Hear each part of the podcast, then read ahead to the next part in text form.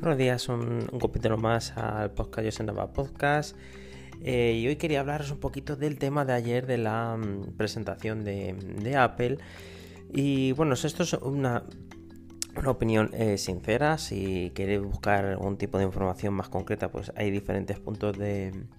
de canales de YouTube o podcasts que son más experimentados o son están más concentrados en analizar este tipo de eventos.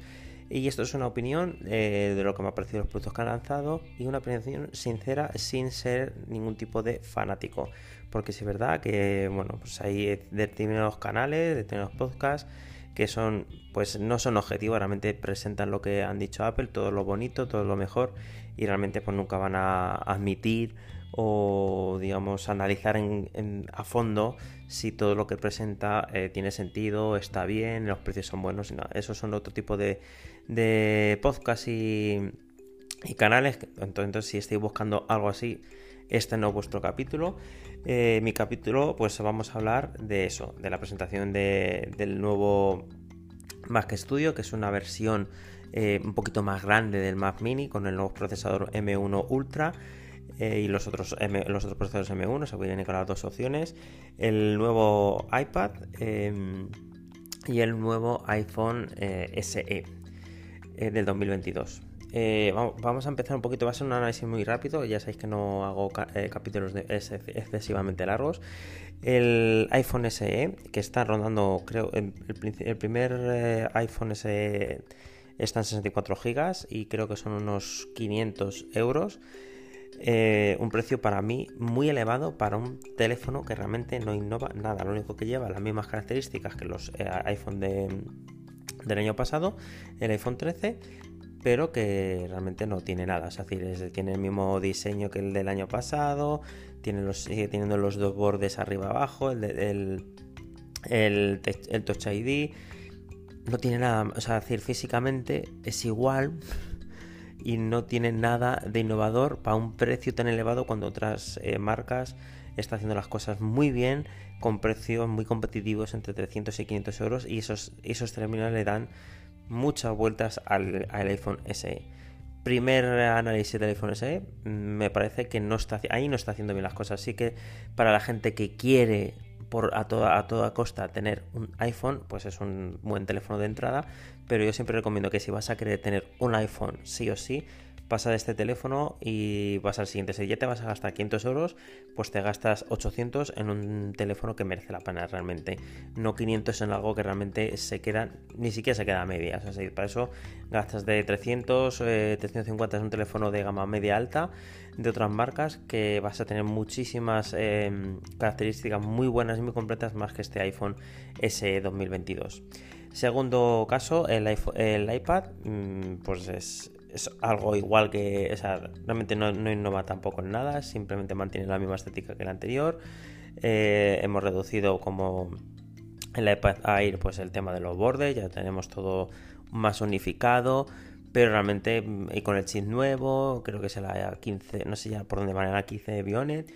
Eh, pero que no innova nada, se realmente tiene lo mismo, mm, es todo un refrito simplemente para vender, seguir vendiendo, que tener una gama anterior y seguir vendiendo los productos nuevos, no hay nada de innovación, cero. Y si podemos innovar algo, estamos, lo enfocamos en el Mac, eh,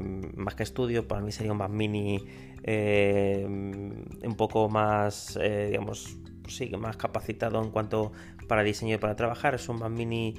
estudio o un Mac Pro, pero de gama baja, no lo sé, no sé cómo llamarlo, pero realmente innovación tampoco. Es decir, le hemos hecho un poquito más grande, le metemos el, nuevo M1 Ultra y le metemos un precio de 2.500 euros, creo que es 2.600 o 2.700 y luego la pantalla aparte, que estamos hablando de una pantalla de 1400 euros. O sea, realmente te sale un equipo por casi 5000 euros.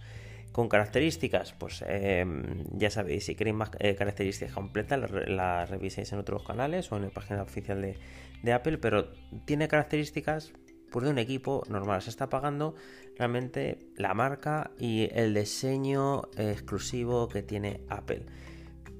lo digo exclusivo, entenderme entre comillas, porque realmente por ese precio tú puedes eh, como profesional elegir mejores opciones, también depende de qué te dediques, pero realmente mm, para alguien yo puedo entender que puede ser un diseñador, un editor de vídeo, eh, para temas de arquitectura, algo que eh, animación 3D, no lo sé, son profesionales que realmente, mm, incluso para, ese tipo de profesionales, no, un Mac Studio no les va a hacer no, no, no le va a ser suficiente, van a tener que tener otro equipo. Entonces, siempre volvemos a las mismas. Cuando anuncian este tipo de, eventos y los fans boy de Apple dicen que es que esto es solo para profesionales, eh, bueno,